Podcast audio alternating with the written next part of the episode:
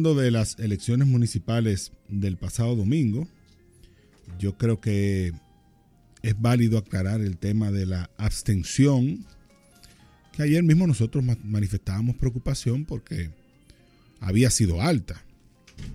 Pero partíamos, y digo, lo digo en plural porque la opinión pública se sumó a ese reclamo, por decirlo de una forma, de que en el conteo que se había recibido de los municipios, de los municipios, sobre todo de los principales 25 municipios del país, que reúnen casi el 60% de los votos, la abstención reportada era sumamente alta. Yo aquí llegué a decir ayer que era de 62% y así se mantuvo.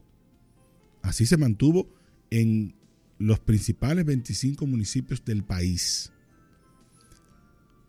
Y es hasta penoso que lo que nos está arrojando ese dato es que a más urbanidad, que se supone que hay más conocimiento de, de, las elecciones y de lo que envuelve las elecciones y de la importancia de las elecciones para la democracia, que se supone que hay más educación, que se supone que hay mayor facilidad de transportación y de acceso a los centros de votación, lo que nos dice este dato es que a pesar de eso hay mayor abstención en esos centros urbanos.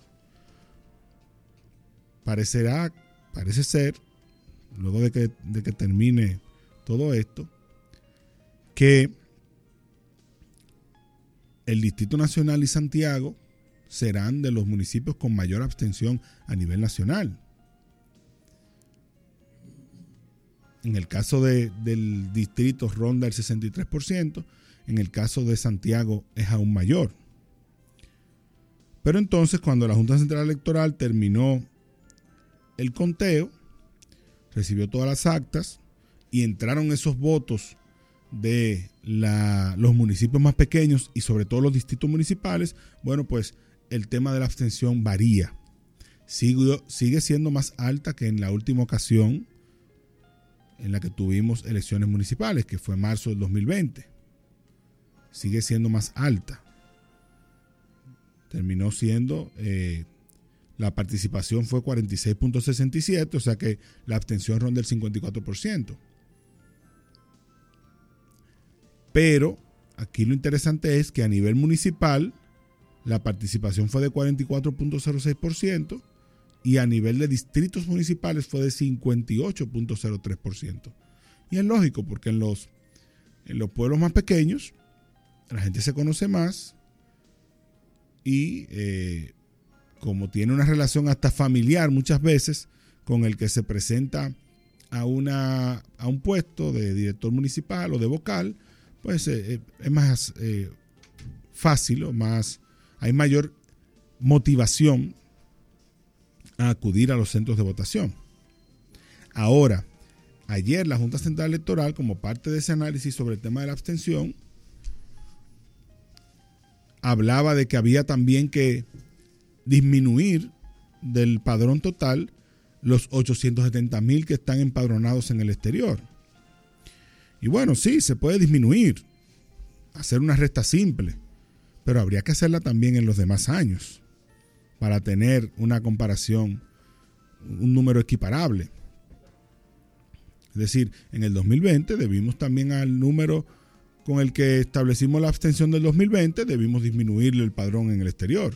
Y lo mismo en el 2016 y lo mismo en el 2010. Por lo menos que son los años donde se ha hecho mayor esfuerzo en tener un padrón en el exterior para que los dominicanos que viven fuera puedan votar. Pero como en, términos de números hay que saber comparar peras con peras y manzanas con manzanas, cuando hablamos de la abstención, para yo comparar con el 2020, tengo que hacerlo tomando en consideración el padrón total y no disminuyendo los 870 mil empadronados en el exterior o inscritos en el padrón en el extranjero. Y luego entonces hagamos el ejercicio disminuyendo en el 2020 los que estaban inscritos en el extranjero. E igual, quizás las distancias se mantienen iguales, en términos relativos, quiero decir. sigue siendo una preocupación que en cada certamen municipal lo que observamos es que crece la abstención. Y es una tendencia.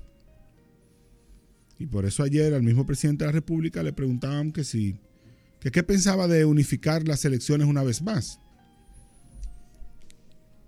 En un mismo certamen que se elijan todos los puestos electivos. Y él decía que él no estaba en contra si ese era el consenso de la sociedad. Y qué difícil será llegar a ese consenso. Porque hay argumentos a favor y en contra en cada eh, modelo. Cuando se habla de unificarlo todo, los que están a favor dicen, bueno, se, se gastaría menos dinero, solamente habría que ir un, un día a votar. Y salimos de eso. Pero los que están en contra dicen, bueno, pero hay un efecto de arrastre ahí porque la figura presidencial y, el, y la batalla presidencial siempre es la que se lleva todo el interés y genera hacia el resto de la boleta un impacto que en algunas ocasiones beneficiará al partido de gobierno y en otras ocasiones beneficiará a la oposición. Dependerá de el panorama con el que se vaya a un proceso de votación eh, determinado. Entonces, yo decía ayer, y vuelvo y lo reitero, que este año es la primera vez en la que podremos tener un análisis, un análisis de esa separación que en el 2010, cuando se discutió la reforma constitucional, se decidió, que fue en esa ocasión que se decidió llegar al 2020 con unas elecciones en febrero para el nivel municipal y en mayo para los demás niveles, el congresual y el presidencial. Pero en el 2020, como tuvimos un año atípico, no podemos tomarlo como punto de comparación. Este 2024 es la primera vez en la que tendremos, si todo sale bien en las próximas elecciones, tendremos una información suficiente para hacer ese análisis y que entonces la Junta Central Electoral presente a la población sus conclusiones sobre eso y que eso se vaya al debate en, algún espacio de consenso, Consejo Económico y Social o eh, cualquier otro que sea convocado, creo que en ese caso convocado por la Junta Central Electoral, como organismo a cargo de eh, realizar los comicios, de organizar los comicios. Pero llegar ahora a una conclusión sobre si esto funciona o no funciona, si este es el mejor modelo o no, yo creo que es apresurado porque no hemos tenido el tiempo de analizarlo y evaluarlo en frío. Y de esa abstención misma, ver también dónde es que se manifiesta. Porque mucha gente lo que dice es, bueno, es que los jóvenes no van a votar.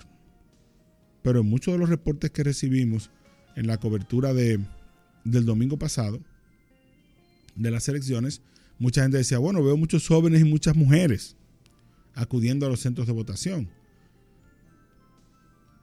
Ese es un dato que no, podemos analizar por una percepción, sino que la Junta Central Electoral emita un informe y diga, bueno, la abstención se concentra aquí. Y luego en el estudio cualitativo ver por qué esa abstención se da. Para más adelante tener, tomar decisiones y desarrollar planes para que eso comience a disminuir que no necesariamente tiene que ser la unificación de las elecciones. Ojo, no necesariamente. Pudieran ser otras.